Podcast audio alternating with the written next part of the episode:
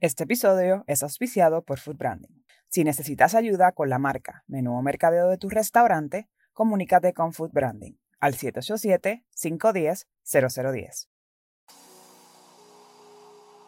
Hola, hola, bienvenidos a todos. Queremos contarte que Desde Cero es un podcast dirigido a aquellos emprendedores apasionados, ya sea aquellos que tengan una idea de desarrollar, los que se encuentren en su etapa inicial y para los que ya están establecidos y desean moverse al próximo nivel. Mi nombre es Chef Deliani, consultor experta en la industria de alimentos y bebidas, chef de profesión y emprendedora. Y conmigo está Denise Fitzgerald, potenciadora de personas, consultora de recursos humanos, speaker y también emprendedora. Este podcast es un diario en donde estaremos plasmando las diversas facetas del emprendimiento con el propósito de caminar juntos, compartir anécdotas, buscar soluciones y acompañarte en los diferentes procesos. Pero esto no es un podcast regular. Aquí nos divertiremos juntos, lloraremos juntos y te ayudaremos a diseñar el futuro que te mereces.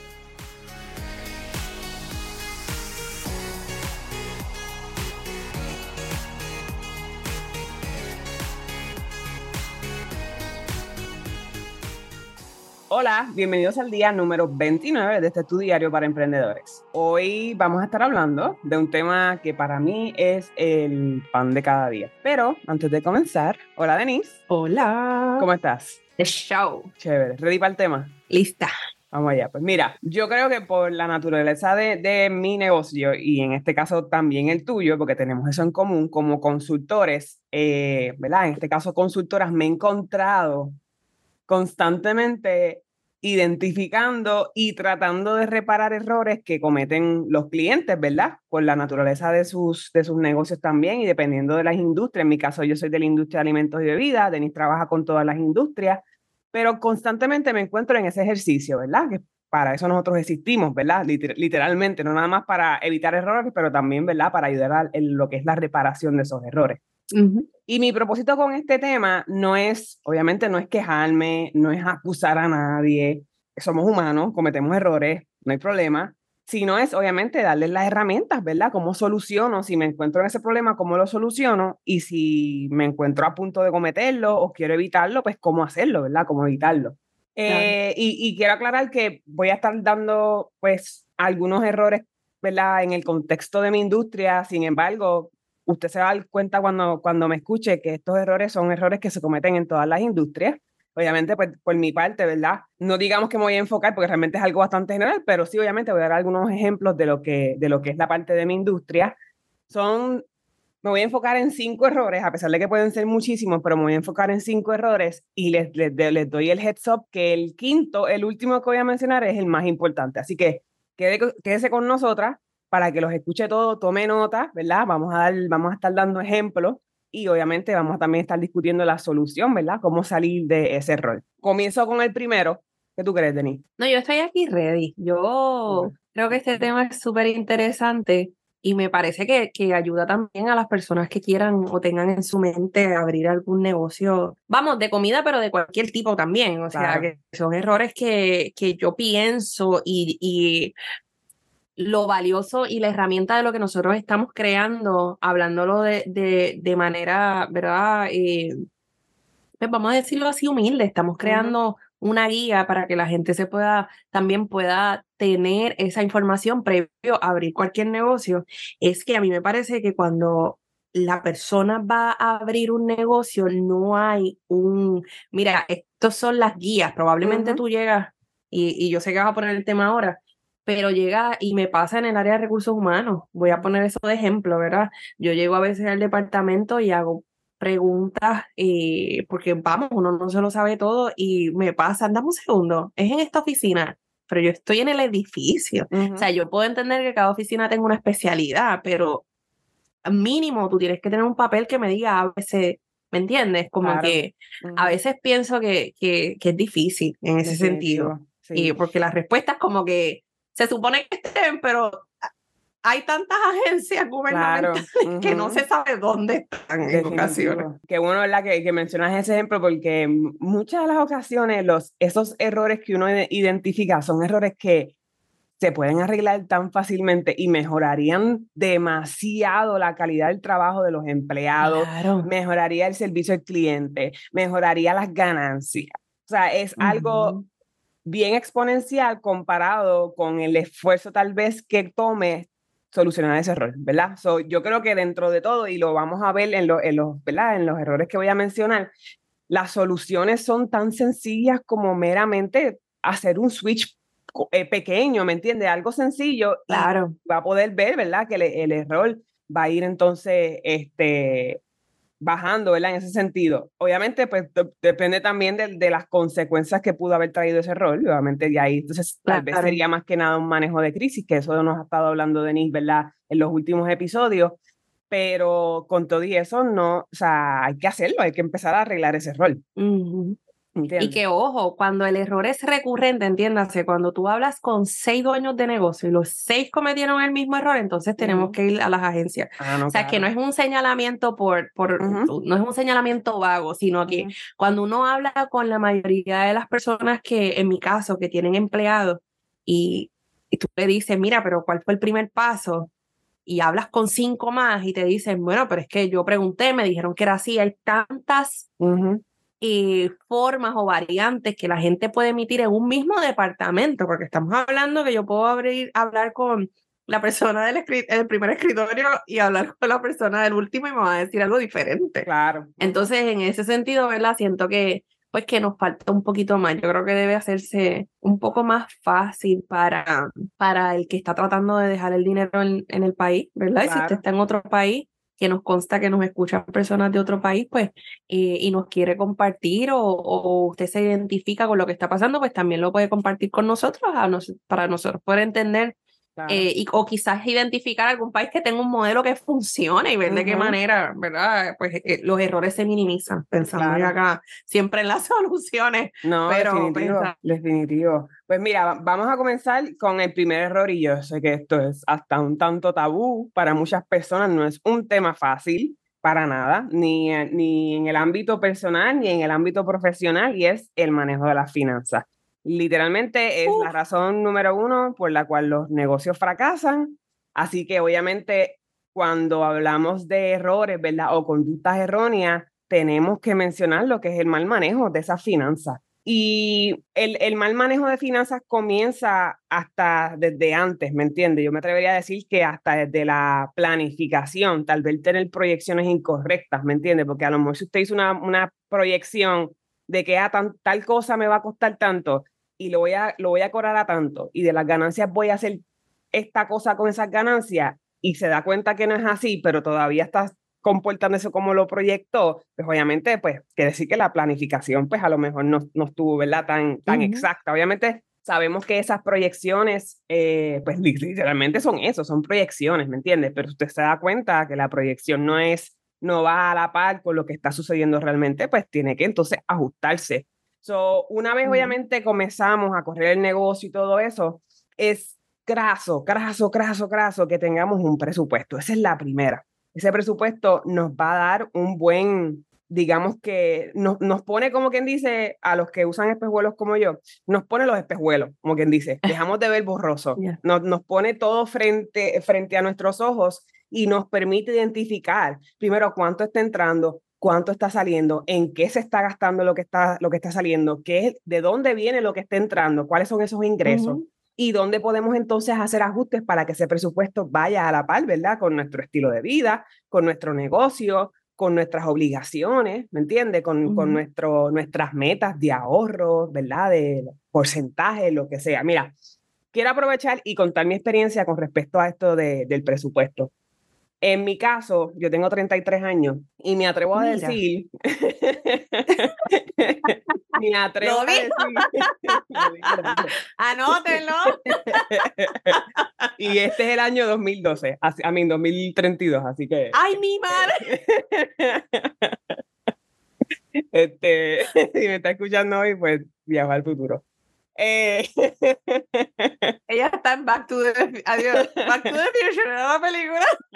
En mi caso, en los 33 años de vida, obviamente, yo, cuando uno es niño uno no tiene que hacer un presupuesto, pero en toda mi vida adulta, yo puedo decir con un poco de pena, pero sin miedo, porque a lo mejor esto, esto le puede ayudar a alguien que se encuentre en, en esa posición, que yo aprendí a hacer mi presupuesto hace, probablemente hace como un año literalmente. En, en toda mi vida, no de adulta, desde que comencé a trabajar, a los 19 fue mi primer trabajo, tuve trabajos de verano cuando era estudiante y todo eso, pero mi primer trabajo real fue a los 19 y nunca hice un presupuesto, nunca tuve un track de cuánto estaba entrando, en qué lo estaba gastando, no hacía clasificaciones según categoría. En un momento me acuerdo que al principio yo estaba trabajando, digo, estoy trabajando, ¿verdad? Con la persona que me ayuda, ¿verdad? Ese, ese accountability partner que me ayuda entonces a decirle, Liani, estás gastando mucho, estás gastando, o, eh, tienes que ahorrar, o tienes que hacer esto, lo otro, estas son tus metas, tienes que pagar esto, tienes que saltar lo otro. Eh, al principio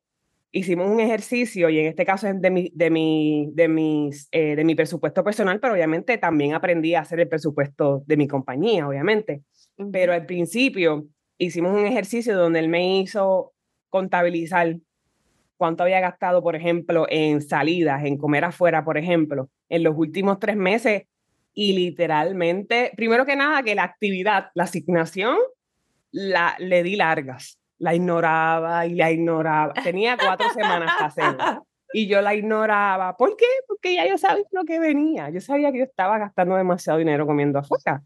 Y la, la ignoraba. Y era esa cosita como que aquí en mi hombro. Leani, Leani, estoy aquí, no te olvides que te, tienes que encargarte de mí. Y, pero yo lo ignoraba.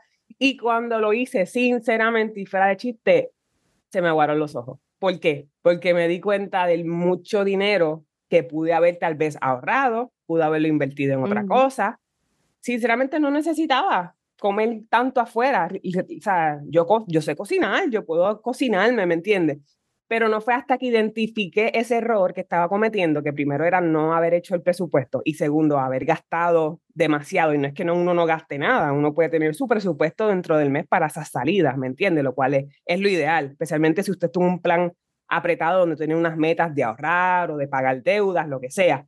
Pero me di cuenta, gracias a ese ejercicio me di cuenta que, lo, que el, error que estaba cometiendo. Así que yo diría, ¿verdad? Que sin, sin, sin dudar alguna, empiece, empiece haciendo ese presupuesto.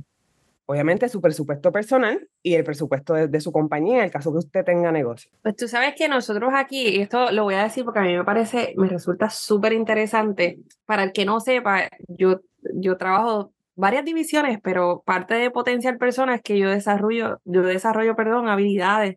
Eh, y la mayoría de los clientes en ese sentido eh, son emprendedores. Cuando nosotros hablamos de situaciones como la que tú acabas de presentar, uno piensa, porque lo hemos hablado aquí, y, y vuelvo para atrás, y ese es el propósito en parte del podcast, ¿verdad? Pero uno piensa que solo te pasa a ti. Fíjate que cuando tú empezaste a decir eso, tú dijiste, eh, me da un poco de vergüenza decirlo, pero yo aprendí a hacer mi presupuesto ah, eh, ya de adulta. Que no se sin embargo. Es como un tabú. Sin, em, pero sin embargo, está probado, por lo menos en Puerto Rico, que la mayoría de los estudiantes cuando se gradúa, el primer error que cometen es una tarjeta de crédito y no la saben pagar.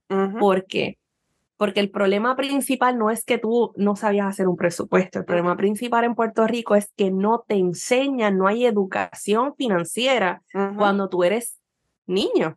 Claro. Y se supone que lo que es planificación en el hogar, ¿verdad? Financiera del hogar, te la den desde pequeño para que puedas manejar de manera adecuada el dinero. Así que eso que tú dices le pasa a muchas más personas de lo que tú piensas.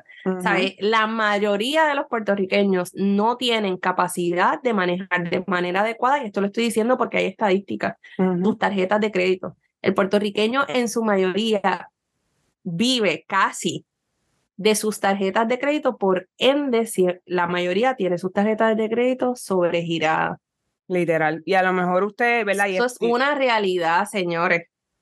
Eh, obviamente, como, ¿verdad? Como, como dije, es un tema tanto lo cual pues, es erróneo, sinceramente, tenerlo tal vez como, como tabú, como que eso, de eso no se habla, es algo que literalmente todos pasamos, como tú acabas de decir, todos, todos cometemos casi casi los mismos errores cuando se trata de finanzas. Obviamente viene definitivamente, y no es el tema, pero viene de, de la planificación financiera y la, y la educación en el hogar. Obviamente el sistema educativo, ya sea privado, ya sea público, debe hacer un mejor trabajo dándole ejercicios prácticos a estos jóvenes para que salgan por lo menos con una base y decirle, mira, esto es lo que puedes hacer, esto es lo que no debes hacer, así se prepara esto, así se prepara un presupuesto, así se abre una cuenta de banco, así se firma un cheque, todas esas cositas, yo creo que debemos hacer un mejor trabajo, ¿verdad? En el, caso, ¿verdad? Más que nada lo, que es la parte educativa y en nuestros hogares, ¿verdad? Con, con nuestros niños y jóvenes, todo eso.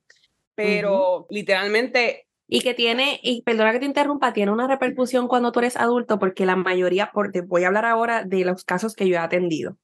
La mayoría de las personas tienen este, y no sé si fue el, tuyo específicamente, pero dicen, yo vengo eh, de no conocer de manera adecuada cómo hacer una planificación, así que la gente que mejor está fuera obviamente de los que se toman el tiempo y, y, lo estudian por su cuenta, ¿verdad? Eh, o de algunas escuelas que me consta que enseñan a los estudiantes, ¿verdad? Por lo menos abrir la cuenta de banco, no todas, no, estamos hablando de un mínimo. Pero eh, estas personas vienen, pues tengo la idea del negocio, viene la parte de planificación, todavía no tengo el capital para poder invertir sobre una persona que quizás me oriente, así que me lanzo quizás poniendo un poco de lado esta parte importante o, quizás porque la gente se enfoca más en la marca, en eh, así yo me quiero ver en Instagram, así yo me quiero ver en Facebook y omiten un poco lo que viene después. Y tiene que, sabes, hablando con lo que tú dices, por eso es esencial la planificación. ¿Sabes?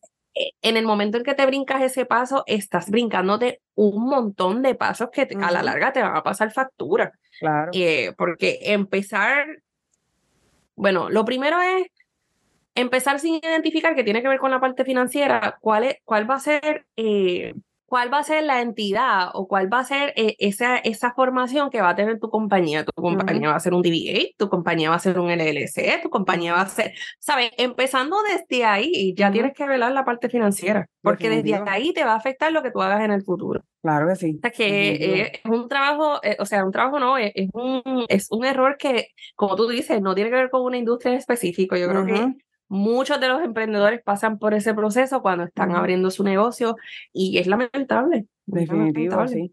Y sí, la mayoría de nosotros nos, nos, encontramos como adultos que no tuvimos esa base, pero oiga, ya somos adultos. Hay herramientas gratis, hay programas gratis, hay clases gratis, hay plantillas de presupuesto gratis, hay aplicaciones que te hacen tu presupuesto y son 100% gratis. Así que haga el ejercicio a lo mejor usted ni se había dado cuenta que era un, que era un error que estaba cometiendo, pero ahora que nos escucha, haga el ejercicio de aprender, vaya poco a poco, mira, ¿qué, qué significa? A veces son cosas tan sencillas como qué significa el ingreso bruto, el ingreso neto, qué tipo de, de gastos debo tener al mes, qué se supone que ahorre, cuáles son mis potes o mis sobres, ¿verdad? Mucha gente lo pone en sobres, sobres para ahorrar, todo eso. So, identifique todo eso y vaya desarrollando ese presupuesto para que, ¿verdad? Poco a poco, mes a mes, lo vaya practicando, ¿verdad? Porque es una práctica, no es nada más hacer el presupuesto, es seguirlo. Eso sí. Y respete el dinero. Ese dinero que usted recibe es un dinero que usted está recibiendo por un esfuerzo, respételo, porque si usted va a coger ese dinero tal cual llegó, y lo va a gastar en, en, el mall porque pues yo me esforcé y lo voy a gastar en el mall, no, no, no está haciendo un ejercicio, y a, eso a mi entender, inteligente. Y a eso voy. Precisamente en mi experiencia, cuando, cuando hablo con prospectos, cuando hablo con clientes, cuando se trata de traquear, y perdonen mi, mi, mi spanglish o mi anglicismo, cuando se trata de ese récord, ¿verdad? De esa data donde yo veo cuánto estoy, estoy, cuánto estoy ganando, cuánto estoy gastando, en dónde lo estoy gastando, ese es el error, pero es algo tan básico. Ahí voy a verla con lo que dije al principio, es algo básico. Es tan fácil como guardar tus facturas. Y, y, y, en cada semana, ponle tú escojas un día, y yo sé que somos personas que tienen bien poco tiempo libre, pero agéndelo, agende una, una, una, un día a la semana. En mi caso, yo lo hago los viernes cojo una hora, hora y media y repaso cuáles fueron todos mis gastos, cuáles fueron todos mis ingresos y voy entonces, dependiendo si usted lo está haciendo a mano, hágalo a mano, no hay ningún Mi mamá lo hace a mano, no hay ningún problema. Usted coge su papelito y diga, esto fue lo que gasté y esto fue lo que entró y ya. O sea, no, no es nada, no es un ejercicio aquí de que tablas de Excel, de que si plataforma de 300 pesos, no, esto es algo bastante, esto es una, esto es matemática, literalmente Así que la falta de traqueo, ¿verdad? De lo que son esos ingresos, ingresos, de lo que entra, de lo que sale, los gastos innecesarios. Yo creo que, y ahí voy totalmente de acuerdo contigo cuando mencionaste lo de las redes sociales. Yo sé que especialmente nuestras generaciones, que son generaciones más jóvenes, los millennials, la generación Z, que es lo que realmente estamos, es la fuerza laboral en estos momentos, eh, nos dejamos mucho llevar, ¿verdad? Por las apariencias, por el que quién tiene el mejor carro, quién tiene esto, que lo que se vea más bonito, que si la decoración de mi negocio, que... Y al fin y al cabo, especialmente cuando uno está comenzando, uno tiene que irse y, le hablo al, al, pequeño comerciante, ¿verdad? Si a lo mejor usted tiene un buen capital y usted, o usted tiene un equipo de inversionistas donde vienen con una idea clara de, mira, esto es lo que funciona y vamos a invertir lo que sea porque sabemos que esto es lo que funciona, pues esos son otros 20 pesos. Pero si usted es el, el pequeño comerciante, que somos la mayoría, esos primeros años, esos primeros meses, uno tiene que irse literalmente al centavo porque de eso, y si usted está 100% dedicado a su negocio, entiéndase, no tiene otro trabajo, de ahí sale su, su renta, de ahí sale su comida, de ahí sale el colegio de sus hijos, de ahí sale todo, o sea, esas son sus habichuelas. Por lo tanto, y aquí voy, esto es controversial, no, usted no necesita una Tacoma para hacer la compra en Sams. Usted necesita un carro o una guagua pequeña o, una guagua viejita, que a lo mejor sea del mismo tamaño que la Tacoma, pero usted no necesita una Tacoma 2023 para ir al, o 2024 para ir a Sams, ¿me entiende?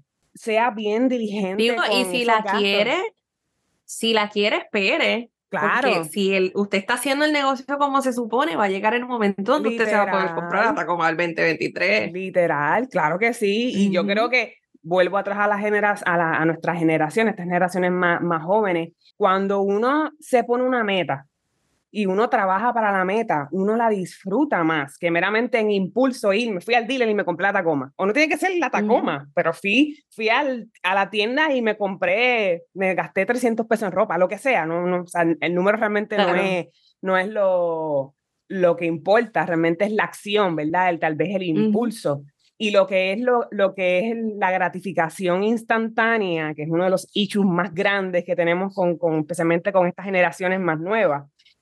Cuando uno cae en ese, literalmente en ese hoyo o en, o en ese círculo, en ese ciclo de gratificación instantánea, eh, se vuelve problemático porque vas, vas a hacer compras compulsivas o impulsivas, vas a meramente hacerlo porque otro lo tiene o porque crees que ese es, ese es así se ve el éxito, ¿me entiendes? Son mucho cuidado con esos gastos innecesarios, siempre busque opciones. Muchas veces nos enamoramos de algo de primera instancia y se nos olvida que hay otras opciones, que a lo mejor no es la Tacoma, ¿me entiendes? O no es la Tacoma 2024, pero te puedes comprar una 2015, 2016, ¿verdad? El caso que sea, la marca que sea, realmente la, la marca no es relativa, no es, no, es no es lo importante, pero utiliza eso también como motivación, como dice Denis, mira, esta vez me tuve que comprar, no me tuve, ¿verdad? Pero esta vez me compré tal cosa o tal carro o, tal, invertí en tal cosa, pero voy a tener una, voy a ponerme una meta que dentro de dos años, tres años, cinco años voy a hacer un upgrade, por ejemplo, ¿me entiendes?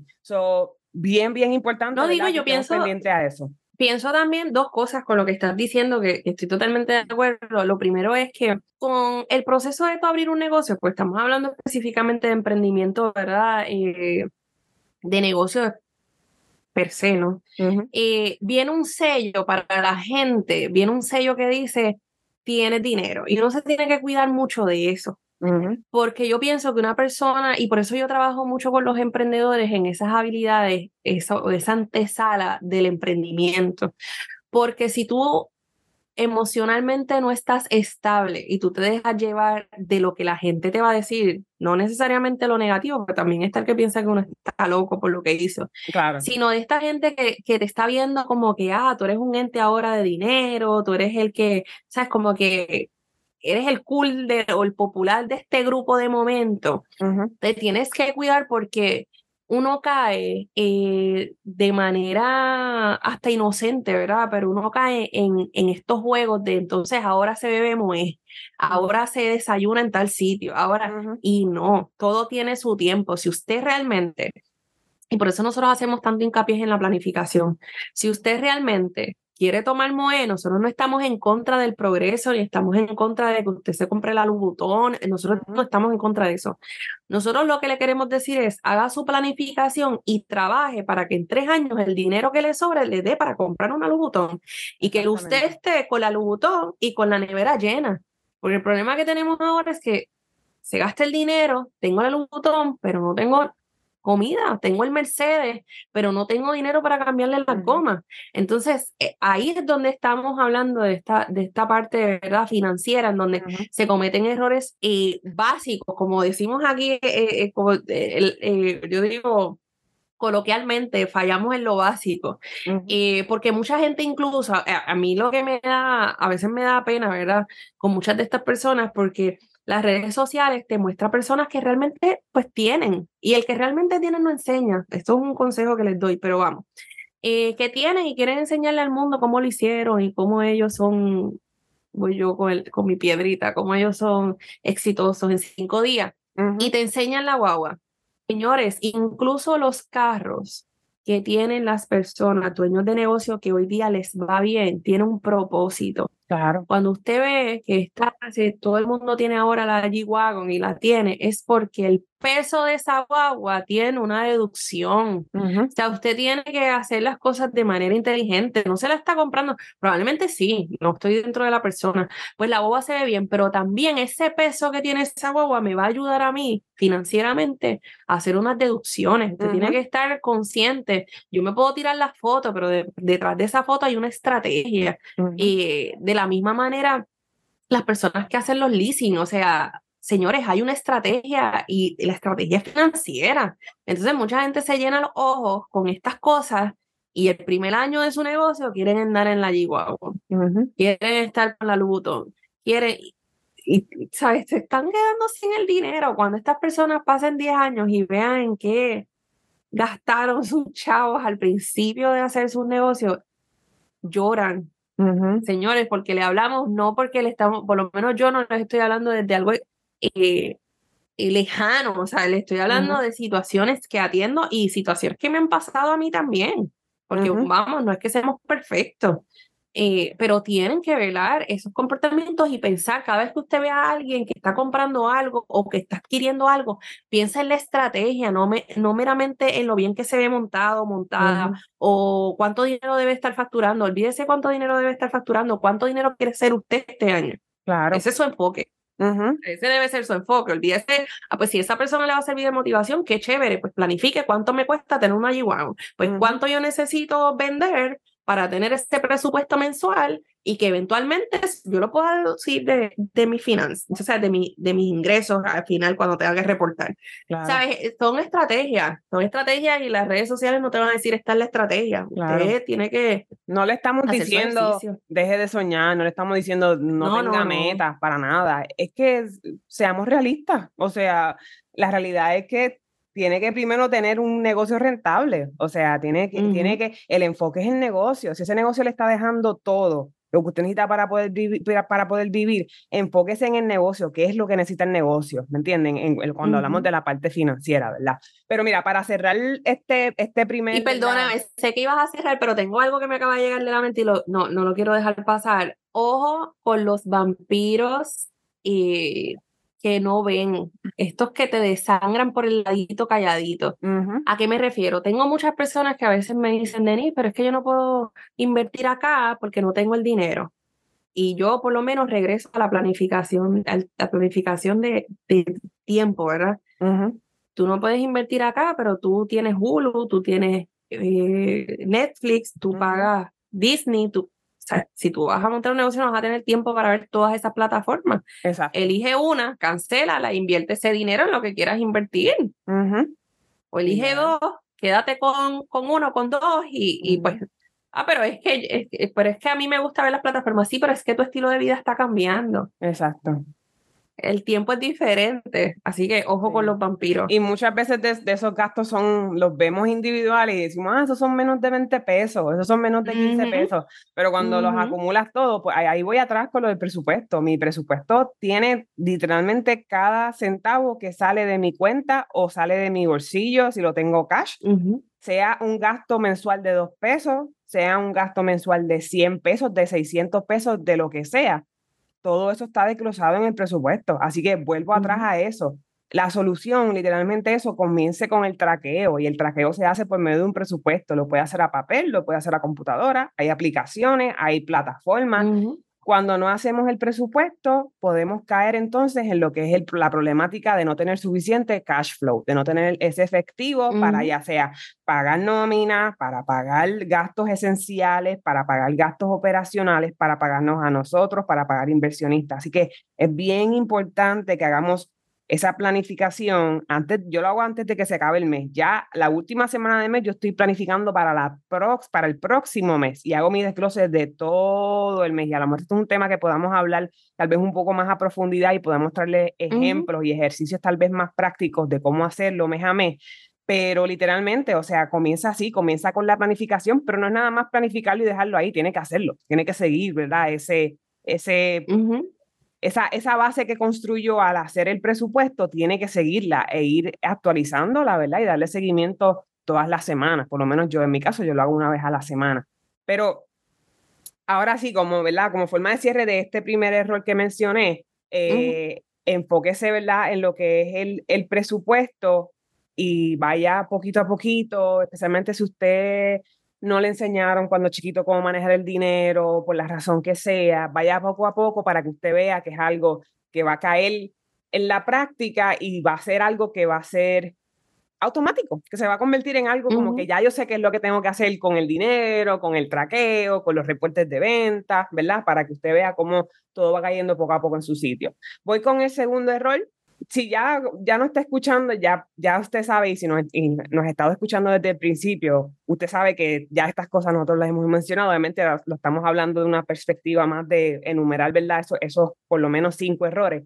Pero otra cosa también es la falta de mercadeo, ¿verdad? Y como, y como les dije al principio, eh, en mi caso, en mi industria, esto es algo que fallamos, o sea, fallamos demasiado, porque especialmente ahora en estos tiempos donde se puede hacer un buen mercadeo de forma gratis, entre comillas, por medio de redes sociales, por medio de la web, ¿verdad? De forma, de forma digital, pensamos como que la famosa, fabre, la, famosa frase, ah, eso lo hago yo.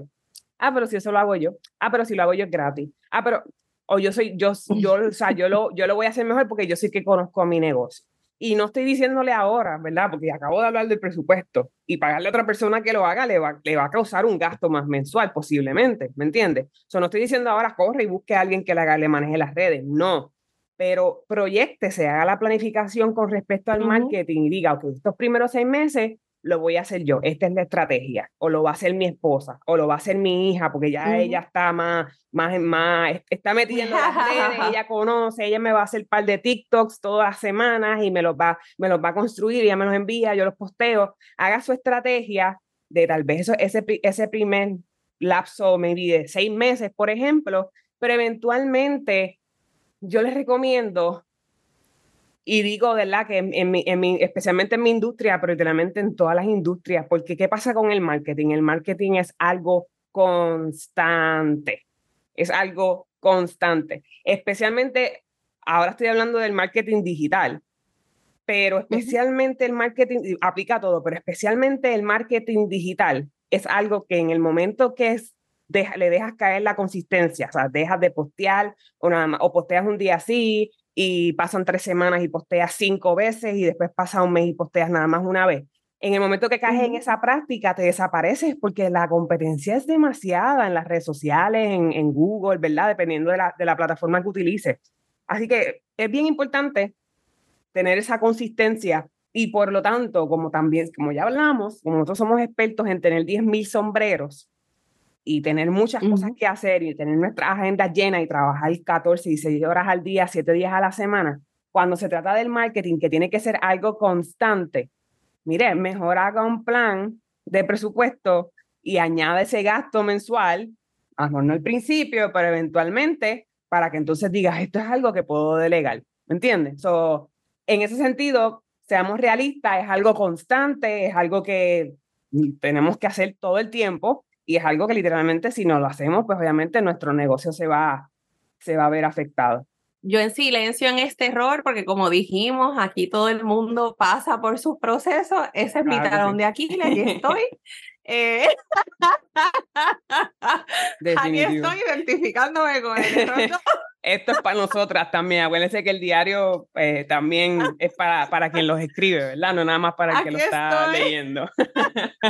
Y yo diría que cuando hablamos de marketing, no podemos olvidarnos de ese primer paso, que es lo que es la marca, tener la marca establecida, porque obviamente no podemos comenzar meramente a postearlo, no podemos meramente a, a, decir, me voy a anunciar en el, en el periódico, me voy a anunciar en el billboard, y cuando viene, dice, yo no tengo logo, yo no tengo ninguna misión ni una visión de la compañía, yo no sé qué estoy, a, o sea, yo, ¿qué yo voy a poner? Yo no tengo fotos de mis productos, yo no tengo, por lo tanto, empezamos por ahí. Empezamos con, e, con esa creación de marca. Así que ahí, ya tiene la primera solución. Si usted está pensando, mira, tengo que promocionar mi negocio, vaya atrás. Diga, ok, tengo logo, check.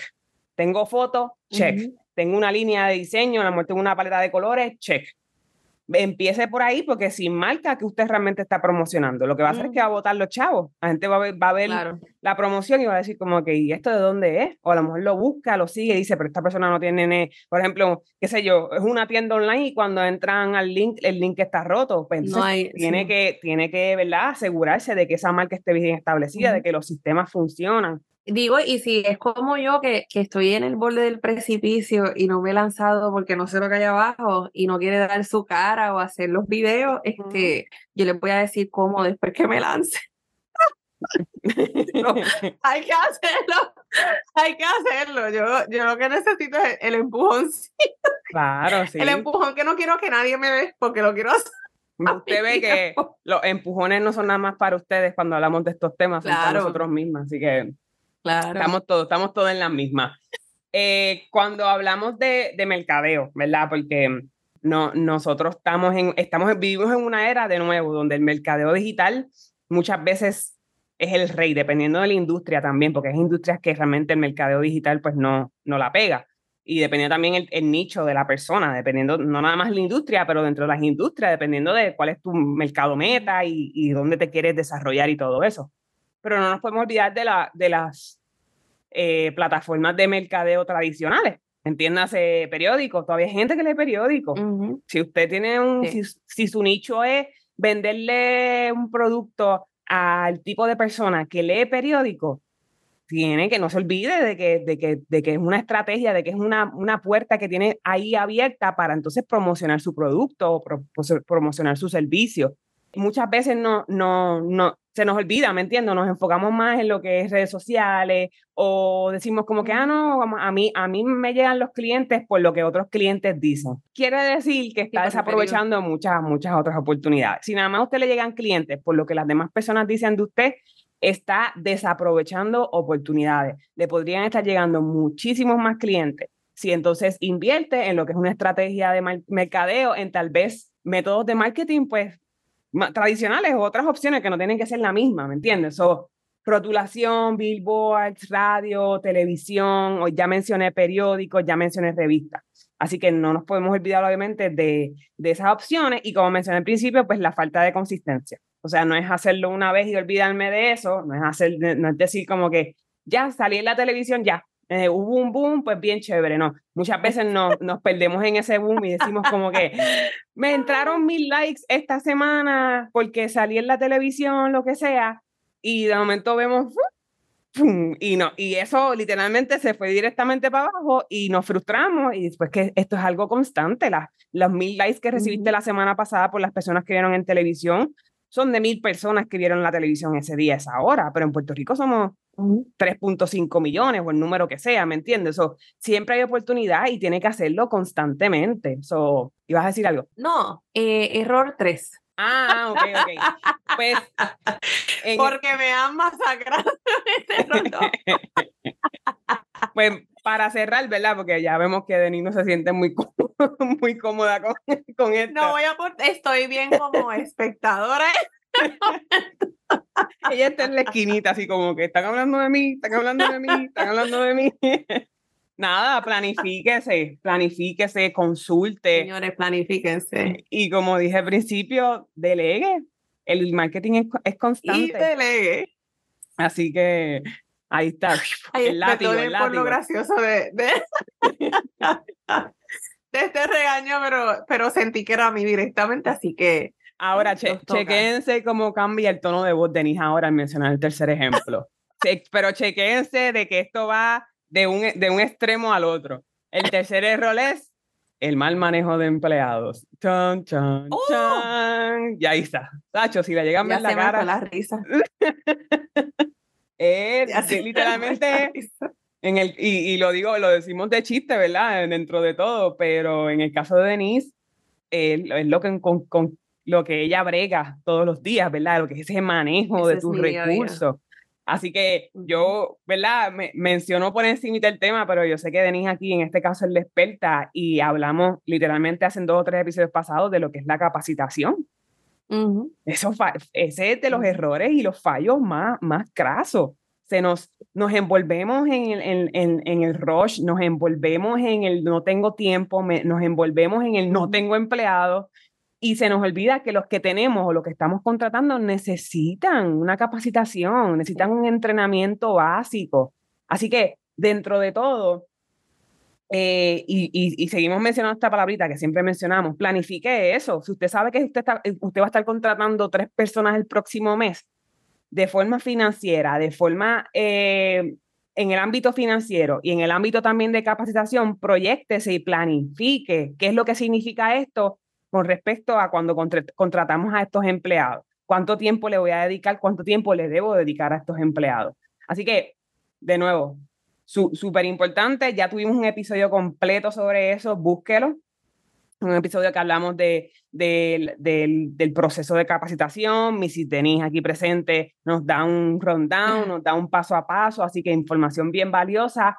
Búsquela, búsquela porque sinceramente es 100%, eso fue uno de los episodios que a mí, obviamente, son cosas que sabemos, pero en mi caso personal, que no estoy tan, digamos que involucrada en lo que es la parte de recursos humanos, me abrió los ojos full, porque uno dice, es que si no hacemos eso, literalmente no, cuando hablamos, volviendo atrás sin, sin, sin, ¿verdad? Sin, sin ganas de seguir alargando el tema de, de financiero, pero cuando hablamos de gastos, Después, en el caso de un restaurante, por ejemplo, en el caso de un, de un, de un, de una, de un negocio que vende algún tipo de producto tangible, después de los, de los gastos o de los costos de ese producto, el segundo costo más grande es la nómina. Por lo tanto, muchas veces no, no se nos olvida como que ah, nos enfocamos en que el, el, producto sea bonito, el menú se vea bien, el, la, la, la venta, todo esto, y se nos olvida de que quien nos hace la venta primero es el empleado, porque posiblemente usted no tiene tantas cosas que hacer que no va a estar metido en el negocio todos los días.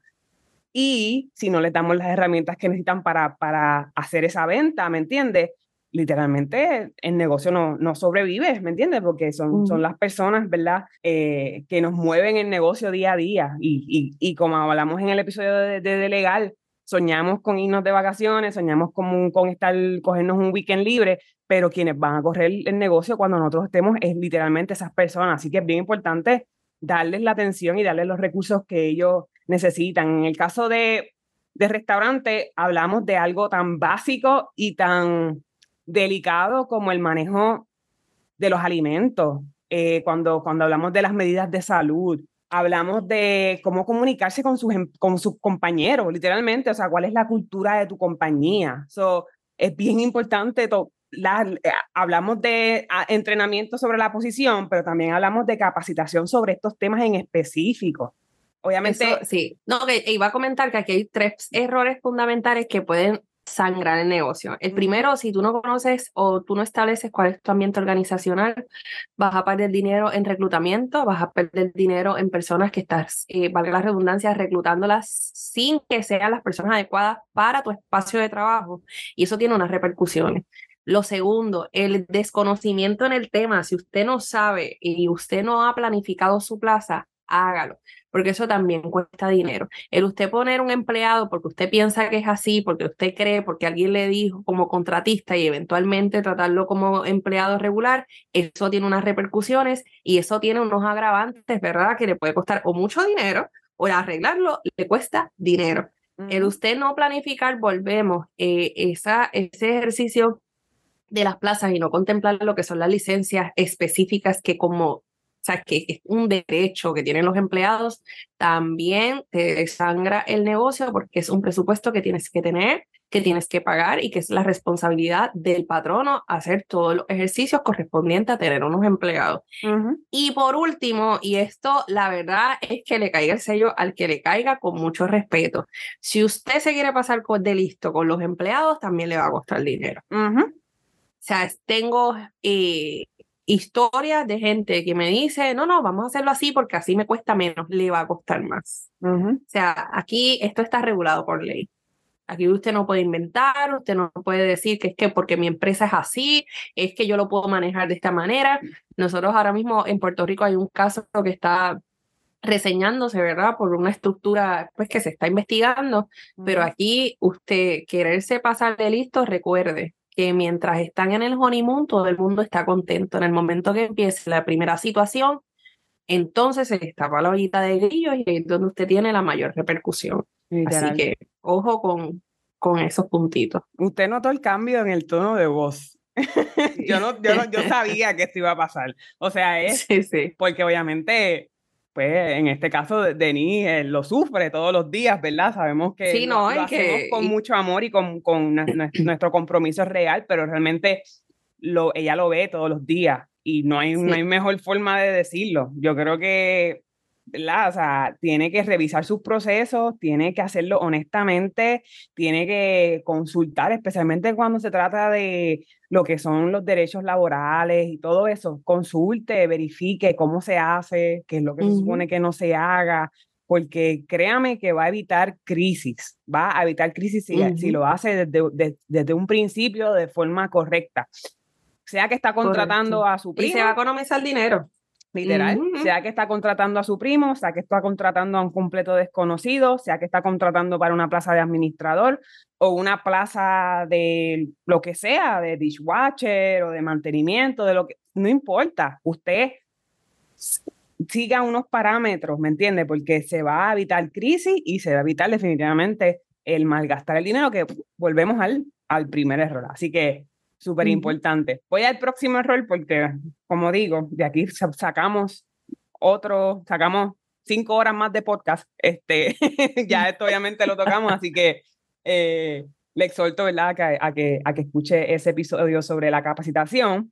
Pero cuando hablamos, ¿verdad?, de empleados, digamos que la otra cara de la moneda, entonces, en cuestión de la operación sería entonces tus clientes, ¿me entiendes? So, cuando, cuando hablamos del mal manejo de empleados, pues también no nos podemos olvidar del mal manejo de clientes. Y no me refiero nada más a lo que es servicio al cliente, me refiero a toda, todo ese andamiaje de tus procesos de cómo, de qué tipo de clientes entran, de cómo los voy a tratar, de cómo les voy a dar seguimiento, ¿verdad? Dependiendo de, de su operación. Yo creo que muchas veces eh, nos olvidamos o digamos no prestamos suficiente atención a los comentarios, a lo que dice la gente de nosotros. Muchas veces tal vez nos asustamos y ni siquiera preguntamos.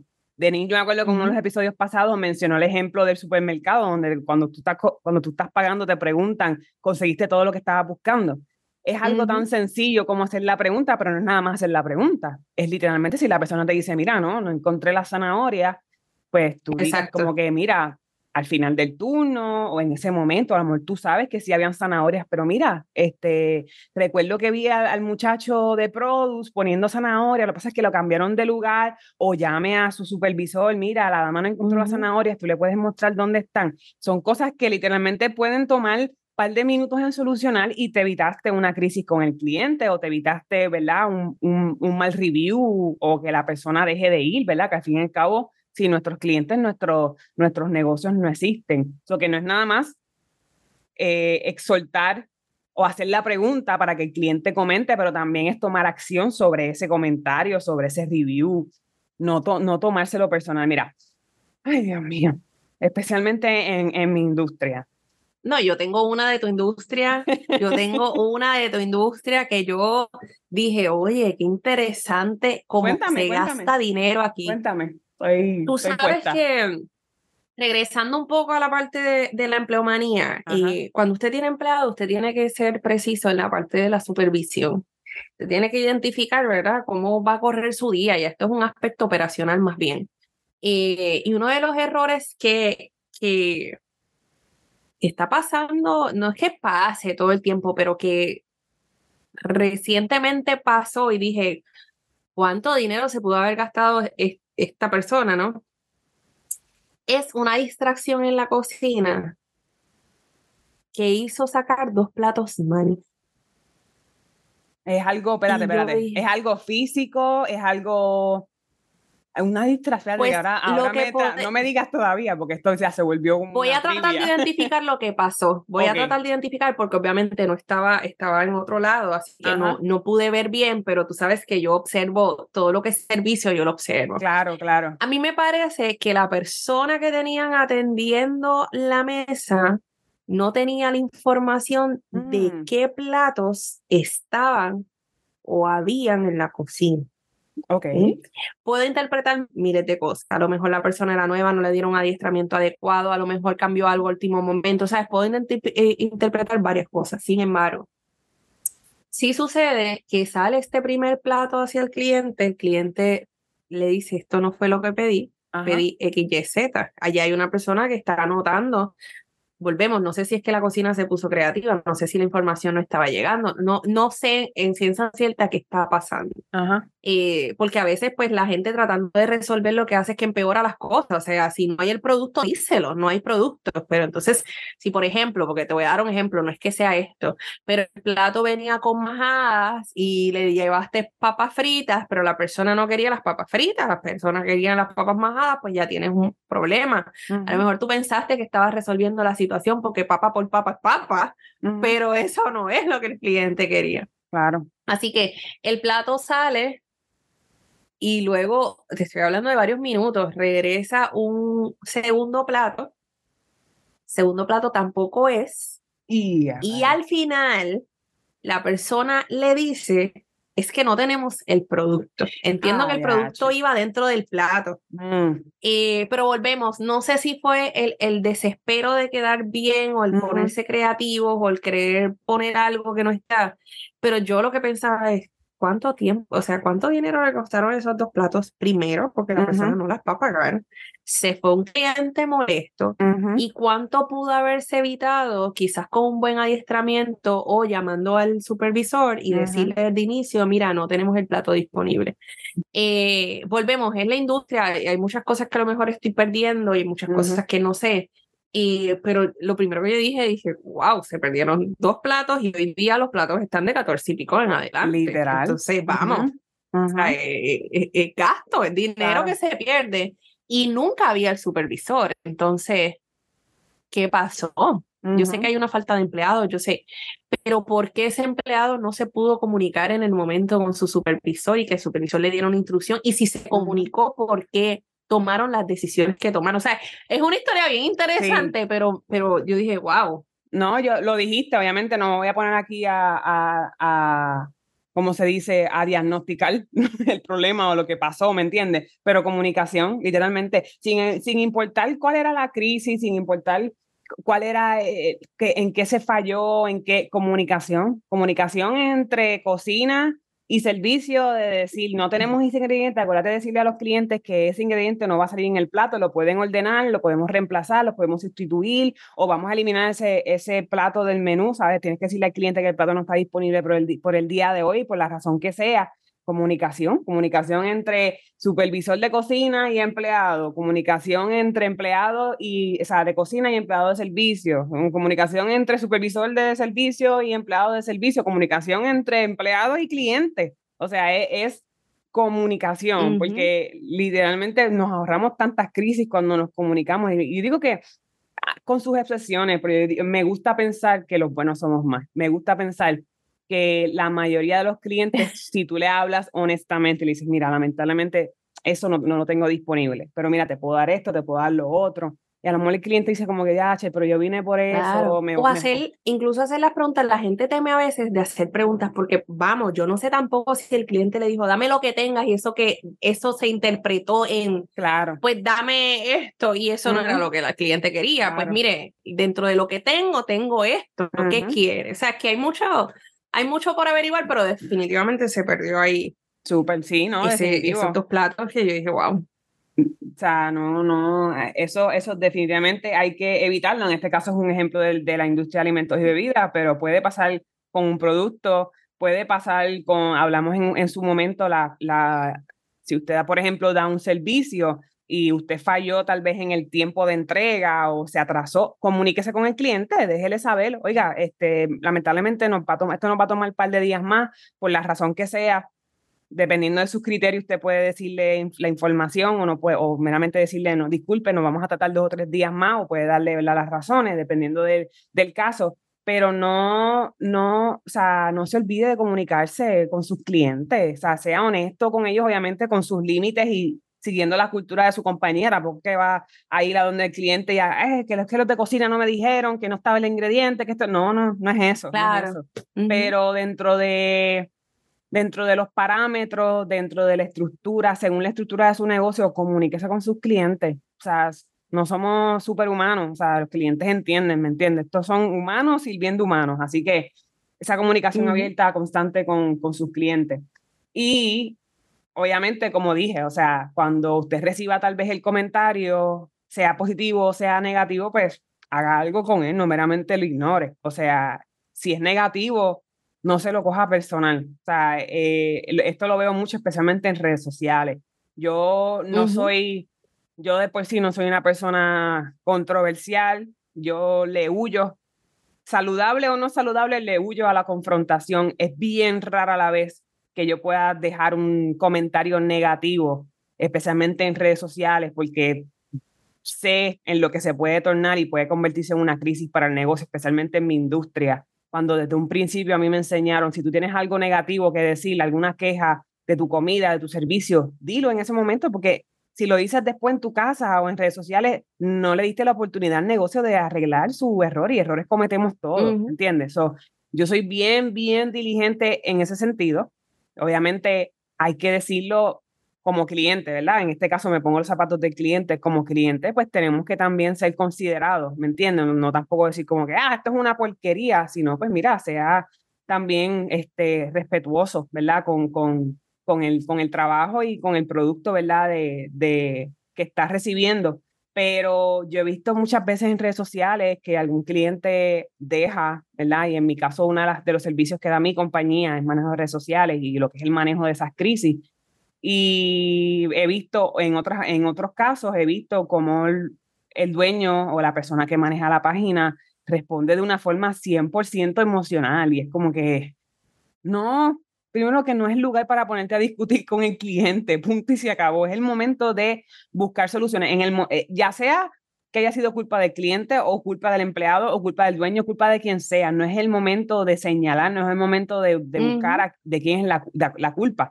Es el momento de solucionar y muchas veces, muchas veces usted, usted ni se imagina lo lejos que llega un disculpe o, o, no, o no fue nuestra intención o lamentamos que haya pasado por eso. No, no, no, eso no va a la par con nuestra cultura, con, la, con, con nuestros principios, con nuestros procesos. ¿Me entiende? El cliente, el cliente no necesariamente se va a ir contento cuando usted diga, ah, pero aquí tiene una cajeta de regalo de 25 dólares para la próxima visita. Porque a lo mejor el cliente nunca lo va a visitar. A lo mejor la experiencia fue, fue tan negativa, a lo mejor fue un cliente que estaba de visita en Puerto Rico y vive en Estados Unidos o algo así. Así que no se lo coja personal, piense, piense con la cabeza fría y volvemos atrás. Planifique. ¿Qué, ¿Cómo se va a responder a ese comentario negativo cuando se note? Haga una estructura y diga, paso uno, esto es lo que se va a hacer. Paso dos, esto es lo que se va a hacer. Para que tenga, obviamente, algo en qué basarse y evite, obviamente, caer en lo emocional, porque sabemos, no es fácil cuando alguien nos dice, no me gustó lo que hiciste, no me gustó tu trabajo, no me gustó tu producto, no es fácil, ¿me entiendes? O sea, uno especialmente si usted se está cogiendo esto bien en serio, o sea, uno dice, yo, yo gasté tiempo, yo gasté dinero en esto, o sea, que alguien me diga como que no estoy complacido y no pretendemos tampoco complacer a todo el mundo, pero a que alguien me diga, no, no me gustó, es fuerte, pero, o sea, pregunte, ok, ¿y cómo lo podemos arreglar? O sea, o sea literalmente, sin nuestros clientes, pues no sobrevivimos, así que hay que darle la importancia necesaria, ¿verdad? Otra cosa dentro del de, este cuarto error, ¿verdad? Que estoy mencionando, ya mismo voy para el último, como mencioné al principio, es el más importante y cuando lo escucho te va a decir como que, obvio, pero cuando hablamos de lo que es el manejo de, de, los clientes, ¿verdad? Es ignorar tal vez la, las tendencias o, la, o, las demandas de, del mercado. Eh, muchas veces, de nuevo, tenemos tanto trabajo, nos enfocamos tanto en, en, en meramente sobrevivir, ¿me entiendes? Y, mantenernos abiertos, que se nos olvida que afuera, allá afuera están pasando cosas, nos desconectamos, nos desconectamos de las tendencias tecnológicas, nos, nos, desconectamos de los trends tal vez de marketing, eh, nos, nos, desconectamos tal vez de cosas que están pasando en, en, el resto del mundo y usted como que todavía sigue haciendo tal vez las cosas de una forma en específica cuando ese proceso pues va a mejorar su operación. Así que no es tampoco que corra y esté cambiando su negocio todos los meses, porque él, la competencia lo hizo, yo lo tengo que hacer, ¿me entiendes? No, no es eso, pero sí manténgase al tanto, manténgase al tanto. Una, una solución a eso y es algo que yo hago. Eh, cuando se trata de mantenerme al tanto, por lo menos al tanto de las tendencias, no necesariamente aplicarlas, pero sí al tanto, es literalmente eh, hay muchas, muchas plataformas, muchas compañías en, en, en Internet que hablan, que es como un periódico, una revista de, las de tendencias de tu industria. Busque, busque en internet tendencias de tal industria, de, de, belleza, por ejemplo, y suscríbase a uno de sus newsletters para que le llegue ese newsletter por lo menos una vez a la semana, donde usted pueda ver como que ese resumen y por lo menos vaya viendo de, mira, esto, esto es lo que está pasando, ay, ya estoy escuchando a los clientes hablar de esto. En el momento de usted tomar una decisión de cambio, ¿verdad? Basado en esa tendencia o basado en en los cambios del mercado, usted va a decir como que, ah, pero ya, ya yo me he estado preparando con esto, ya yo he estado viendo en los últimos tres meses que es un tema, que todo el mundo está hablando de este tema dentro de mi industria. Así que le puedo dar eso, ¿verdad? Le puedo dejar eso como solución. Yo lo hago personalmente, lo hago con tendencias a nivel local y lo hago con tendencias a nivel internacional, incluyendo no nada más Estados Unidos, incluyendo Europa, Asia, qué está pasando en otras partes del mundo que a lo mejor yo pueda utilizar como estrategia para tal vez adelantarme o ponerme al día, ¿verdad? Que sería lo ideal, estar al día en todo eso. Así que lo que puedo decirle, ¿verdad? En el caso también de lo, que mencioné en, la parte del presupuesto, es que destine un tiempo semanal o mensual para, para esto, para este manejo tal vez de comentarios de clientes, donde usted los vea, diga como que, ok, pues mira, eh, en la reunión de la próxima semana vamos a tocar estos comentarios, vamos a hacer un plan de acción para evitar que esto pase sumamente, sumamente importante. No nos podemos olvidar, obviamente, que los clientes son los que nos hacen o no, o, sea, o lo contrario de hacernos. Así que eh, bien importante eh, que no se nos olvide, ¿verdad? Que uno también de esos errores que cometemos. Y el último error, no, no lo voy a hmm. dejar guindando, eh, que realmente es lo más importante, y ya Denis y yo lo hemos estado mencionando ya así de vez en cuando dentro de los errores, y literalmente yo creo eh, que tenemos que cambiarle el nombre del podcast, Denny. Yo creo que debemos, debemos añadir. Esta, debemos añadir esta palabra al nombre del podcast o por lo menos al eslogan. El, el, quinto error y el más importante es la falta de planificación. Mi hermano, hablamos de planificación. hablamos de planificación. Desde cero. Desde la planificación. Desde la planificación. Se ha vuelto se ha vuelto eh, literalmente el tema, o sea, de alguna forma u otra, de, todo, de, todo, de todos los episodios, literalmente, porque es algo constante, es algo diario. Así que hablamos ya de la planificación. la gente debe de, la gente debe tomarlo como su amuleto de la suerte. Literal. Una planificación, mi amuleto de la suerte. No de la suerte, del, del éxito. Literal. Y es en todos los ámbitos, personal y profesional, pero obviamente ya mencionamos cómo cae la, planificación dentro de los errores que ya, ya mencioné, pero si nos vamos más específicos, en, mi industria, uno de los errores más grandes cuando se trata de planificación es la falta de planificación al crear el concepto, al crear los menús, las recetas o el producto que estás vendiendo, la falta, la falta de planificación en el manejo de inventario, cuánto voy a tener, cuánto debo tener, cuánto tengo, cuánto voy a ordenar, todo eso eso puede provocar falta de consistencia en el producto. O sea, porque un día lo hago así y otro día lo hago así simplemente porque no está planificado.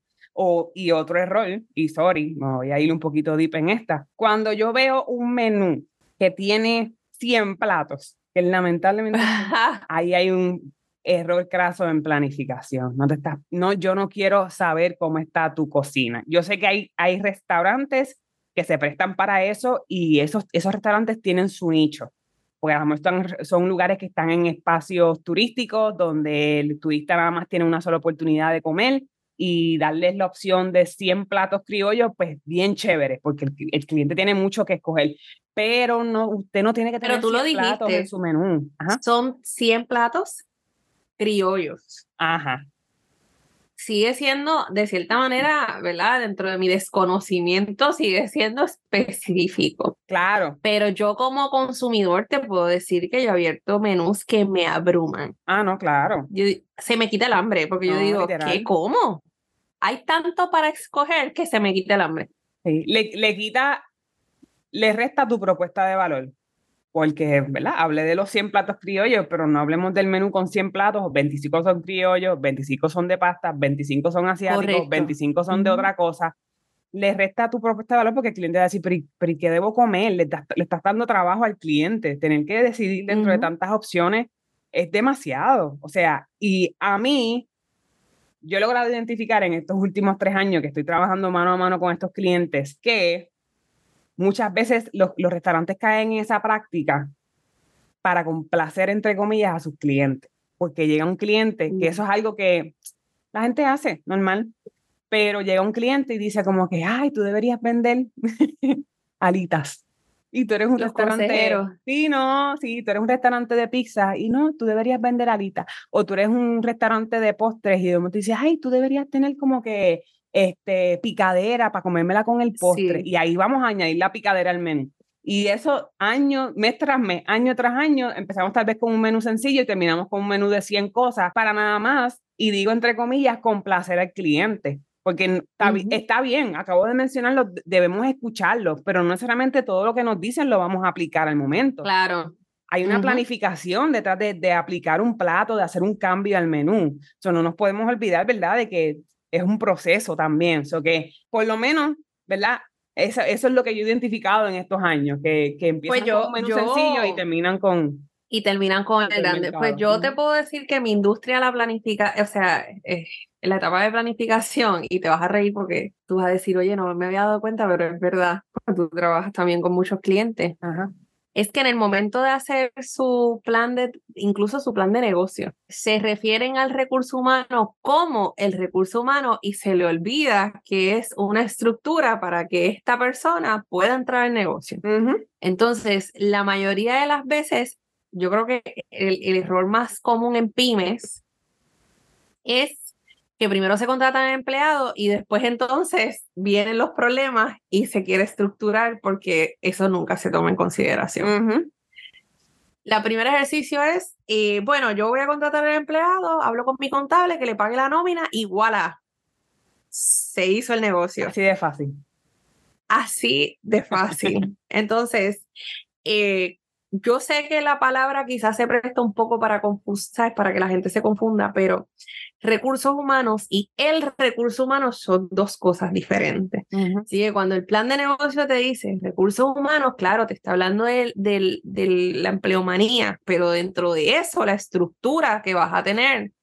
Y cuando pues tú incorpores a gente, porque esto es como, como todo, todo tiene que tener unas reglas. Y esos empleados cuando entran tienen que saber las reglas del juego. Así que el error que, que más yo atiendo es gente que lleva no meses, años con empleados y me dice, necesito que me organices esto. Y a mí, ya tú sabes, empieza a darme la, taquicardia. Así, ¿sabes? Como que. ¿Cuándo están abiertos? Hace cinco años. Ay, qué fuerte. Pero es, uno de los errores. Y a lo mejor hace seis años, cuando estaban planificando, haciendo literalmente, como acabas de mencionar, el plan de negocio, era cosa de planificarlo. O sea, y vamos atrás. O sea, planificación. O sea, planifíquese, sí. proyectese. Y ojo, la gente me dirá, pero sobrevivieron cinco años. Son cinco años que estás poniéndole parches a los hoyos. Cuando explota, porque esto puede explotar cinco, tres, uno, cinco meses, dependiendo obviamente del ambiente organizacional que tengas, ¿verdad? Porque pues, todos los ambientes no son iguales. Pero cuando tú llevas, en mi caso, ¿verdad? Y, y ejemplos de situaciones que he trabajado, cuando tú le llevas poniendo parcho a la situación, uno, dos, tres años. Señores, lo que usted va a estar, o si usted me llama, ¿verdad? Claro que sí. Lo que usted va a estar viendo cuando yo entre por esa puerta es un bombero, porque a mí lo que me va a tocar es apagar todo ese fuego que se viene cociendo desde abajo.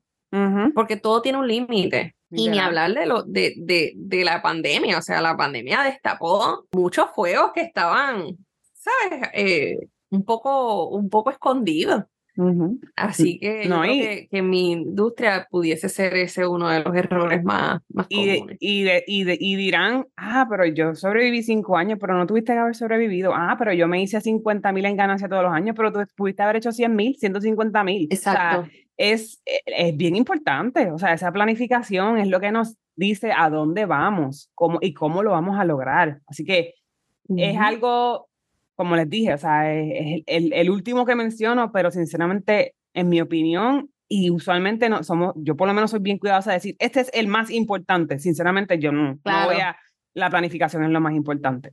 Sea lo que sea que usted vaya a hacer, sea lo que sea que usted vaya a hacer, usted tiene que planificarse, organícese, consulte, busque información. En el momento que usted esté en, el, en, el, en la línea de fuego, que usted haya abierto su negocio, lo menos que va a tener es tiempo para planificar. Por lo tanto, hágalo antes. Hágalo antes, antes de abril, por medio del plan de negocios, proyectese, pregunte, haga estudio de mercado, planifíquese lo más posible. Obviamente sabemos, siempre lo decimos, porque hay que dar el disclaimer. Nos podemos planificar, pero al fin y al cabo lo que va a pasar va a pasar. Y no hay, nosotros no vamos a ver, no, hasta ahora que yo sepa, Denise a veces pega cosas que yo le digo como que me pasó eso y me dice, ay, yo sabía que eso te iba a pasar pero no somos psíquicos, no, somos no, sabemos lo que va a pasar, no sabemos.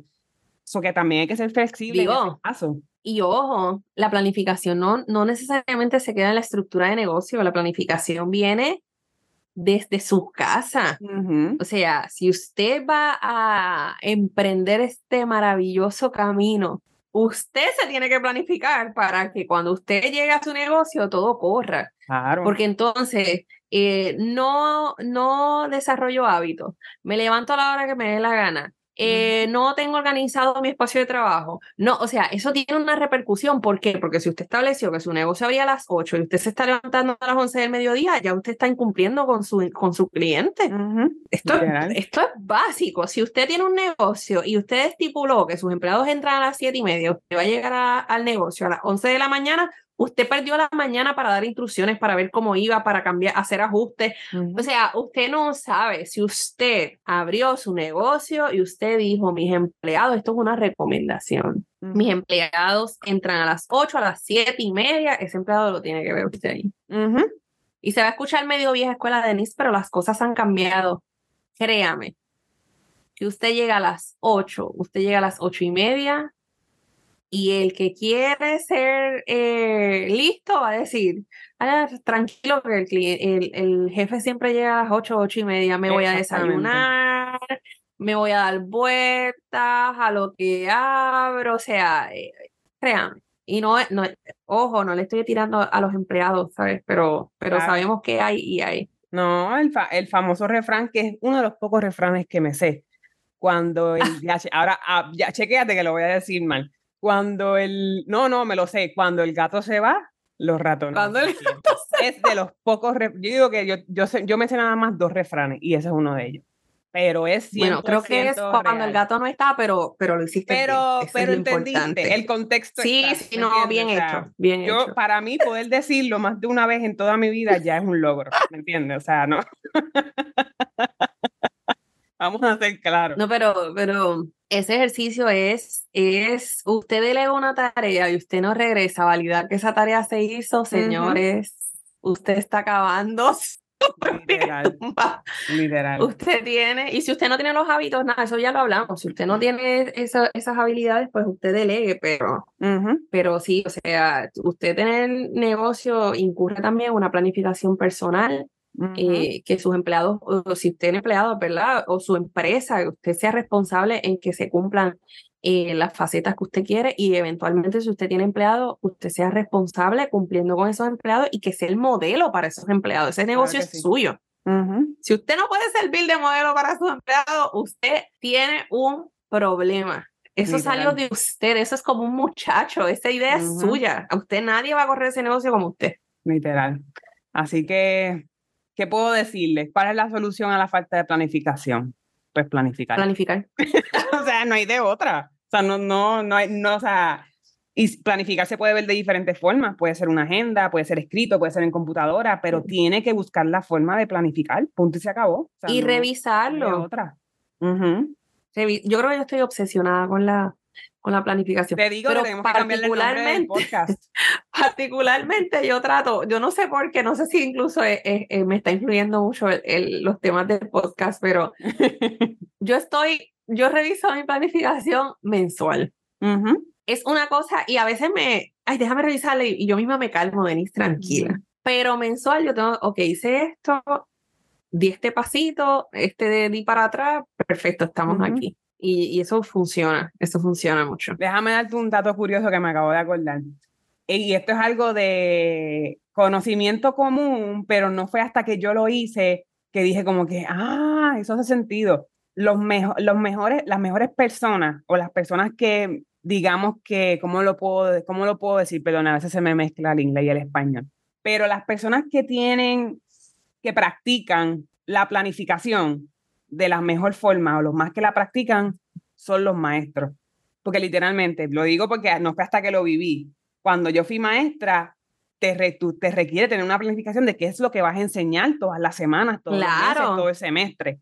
So, en ese caso, si usted tiene un amigo maestro, péguesele. Oye, ¿cómo te haces la planificación del mes? ¿Cómo, cómo Tú, porque obviamente son otros temas, es otro contexto, es otra industria, pero son los mejores planificadores, o sea, se llevan la medalla de planificación, son los maestros, profesores, quien sea, ya sea de escuela, ya sea de colegio, ya sea de universidad o una persona que esté en posición de enseñar, de, de impartir un material, son los mejores. A pesar de que mi emprendimiento obviamente me pulió para la parte de la, la planificación, pero haber tenido la oportunidad de haber, de haber sido maestra por un año, poco más de un año, me dio una base a pujones porque tenía que hacer la planificación, si no me metí en problemas con mi, con mi jefa, con, con la directora, pero me dio esa base y me enseñó lo importante que es y lo fácil, ¿verdad? O lo menos difícil que era con planificar versus no planificar. Así que yo dije, claro. esta es la, esta es la, así que búsquese en su corrillo de amigos, un maestro, créanme que los maestros, por lo menos mi experiencia es que ellos felices de la vida te van a compartir, mira, esto es lo que yo hago, así es que yo me planifico, paso los currículos, los currículos. Claro, claro, claro. eso es Digo, y también hace, hace mucho, hace mucho sentido y también y usted no puede vivir el, por ahí improvisando. O sea, la parte de improvisar quizás le puede servir en un momento de emergencia, pero usted vivir todo el tiempo improvisando, o sea, usted no va a saber para dónde va su negocio, usted no va a saber lo que usted tiene de frente, usted, que esto es lo más importante, la falta de planificación evita o nubla que tú puedas ver las proyecciones de tu negocio, porque tú no sabes, tú no sabes el punto de partida y no sabes hacia dónde va. O sea, que, que a veces la gente dice, ay, me está yendo mal, voy a cerrar el negocio, pero, pero hay una falta, no digo que sean todos, pero hay una falta de ese compromiso detrás de ese negocio que usted abrió. Entonces es más fácil quizás yo decir, bueno, pues no me fue bien, pues cierro.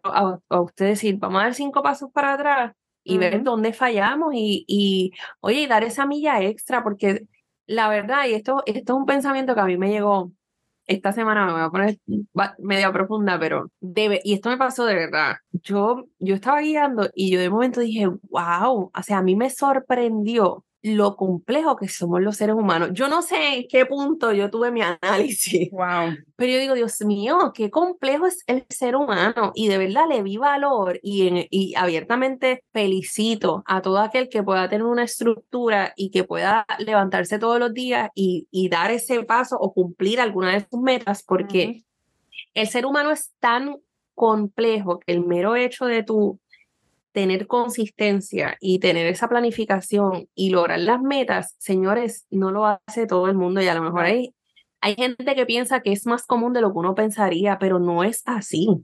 ¿Sabes? No es así. El man, la toma de decisiones, el manejo de situación, obviamente tiene, e, es más profundo que esto, ¿verdad? Pero qué complejo es el ser humano y así con esa complejidad nos atrevemos a emprender. O sea, pues está bien, nos atrevemos a ah, emprender, pero, pero ah, tenga eso presente. aprender, aprender a, aprender a cantazo. Emprender, así es, aprender a cantazo. Me hizo tanto sentido, y, y usted disculpe, pero a mí me hizo tanto sentido el por qué la gente a veces dice, ustedes están bien locos. A mí me hizo tanto sentido, porque el emprendimiento, y estamos hablando, vemos, de emprendimiento de negocio, es, es complicado. Y cuando digo complicado, de la mejor manera posible, pero es complicado, o sea, es un sacrificio dentro de los sacrificios que como seres humanos tenemos diariamente que hacer, más la vida particular de cada uno. O sea, yo de verdad, yo dije, wow, wow. Definitivo. ese es mi resumen de, esa, de del análisis wow. no, definitivo, totalmente de acuerdo contigo y lo, y lo estamos viviendo, lo vivimos día a día, ¿verdad? Este es la, la, lo bonito y lo no tan bonito, ¿verdad? Del emprendimiento, así que con eso los dejo. Yo creo que aquí hay mucha tela para cortar de forma, en forma de repaso y se los recuerdo, los cinco errores, ¿verdad? En este caso que, que hablamos, que cometemos los emprendedores de cualquier industria, me atrevo a decir, es obviamente lo que es el mal manejo de finanzas, la falta de marketing o, la, o darle poca importancia a la parte de marketing, lo que es el mal manejo de empleados, la, lo que es el mal manejo de clientes y el rey, la falta de planificación. Así que si usted se encuentra en, alguno, cometiendo alguno de estos errores o se encuentra a punto de caer en, cometer alguno de estos errores o sabe de alguien que a lo mejor diga como que, mira, ahora con esta información puedo ayudar a alguien más, adelante, les prometemos que no es el fin del mundo, no tienen que quitarse, no, o sea, todo va a estar bien, trate entonces de solucionar el problema para evitar crisis mayores y aquí a la orden, ¿verdad? Para lo que necesiten, como siempre decimos. ¿De show? Perfecto. Yo creo que, no, pienso que, que pues hay errores que, que nos aplican a nosotros mismos y tenemos que ser vulnerables y decir, mira, esto me aplica, eh, pues busque ayuda, si no, estúdielo, pero sea consciente. Yo creo que la conciencia y estar en el aquí y el ahora le va a permitir ver muchas de las cosas que pasan a nuestro alrededor, que por estar pensando en el martes, en el miércoles, en el jueves, en lo que va a pasar el año que viene, en lo que va a pasar en tres años, que no es que esté mal, eh, evita que puedas ver lo que está pasando en el aquí y el ahora en tiempo real. O sea, y hay muchas cosas que perdemos. Eh, y yo sé, ¿verdad?, que a veces se vuelve como una una costumbre nosotros estar overthinking, pero, pero o sea, coja esto con pinza, ahora no se vaya a su casa a frustrarse porque de cinco tengo cuatro errores, o sea, esto lo decimos con la mejor intención. claro. No, exacto, esto lo decimos con la mejor intención. y cada paso que usted pueda dar hasta su meta es su meta, es su carrera. Usted está compitiendo consigo mismo. y así que llévese eso, estúdielo, dedíquele, perdón, el tiempo necesario para tener resultados y recuerde que lo que usted tiene hoy es el resultado, valga la redundancia, del esfuerzo, del trabajo que ha hecho hasta ahora. Y usted entiende que no está llegando, no se está acercando, evalúe esa planificación, evalúe lo que usted está haciendo, evalúe en qué está perdiendo el tiempo, si lo está perdiendo, e identifique qué ajuste usted puede hacer para ponerse de nuevo en marcha y, y pues eh, entrar o si usted está adentro, seguir. O sea, claro. de verdad que, que emprendedor que me escuchas afuera, estos de valientes. Así que usted dése la palmadita en la espalda y diga, estos son, no son todos los que lo hacen o los que se mantienen eh, en esto, así que nada, vamos a ustedes. Esto fue un medio mensaje de motivación. Claro, ya está. No hay mejor forma de decirlo, no hay mejor forma de, darle cierre a este episodio. Así que les, les agradecemos que les agradecemos que nos hayan escuchado. Este, pendiente obviamente a las redes sociales. Por ahí vienen cosas nuevas y mejores. ¡Yay! Yes. Así que. ¿qué tú- Sí. qué tú Ay, rapidito, rapidito a todas esas personas que nos están escuchando de afuera de Puerto Rico, gracias. Eh, esperamos que les esté gustando el podcast. Nos pueden escribir en desde cero pr arroba gmail.com. Eh, bienvenidos y muchas gracias. De verdad que sí, estamos súper pompeadas y, y súper contentas. Eso es así. Así que nos fuimos, ¿verdad? Y vámonos. Bye. Bye. Gracias por conectarte con nosotras y por ser parte de este diario que estaremos escribiendo juntos. Recuerda que nuestro contenido lo puedes conseguir en Spotify y Apple Podcast, así que no olvides darle follow y compartir. Nos encuentras en Instagram y en Facebook como Desde Cero PR y si tienes alguna duda o deseas que discutamos algún tema en específico, nos puedes escribir a desde cero pr arroba gmail.com. Desde cero pr arroba gmail.com.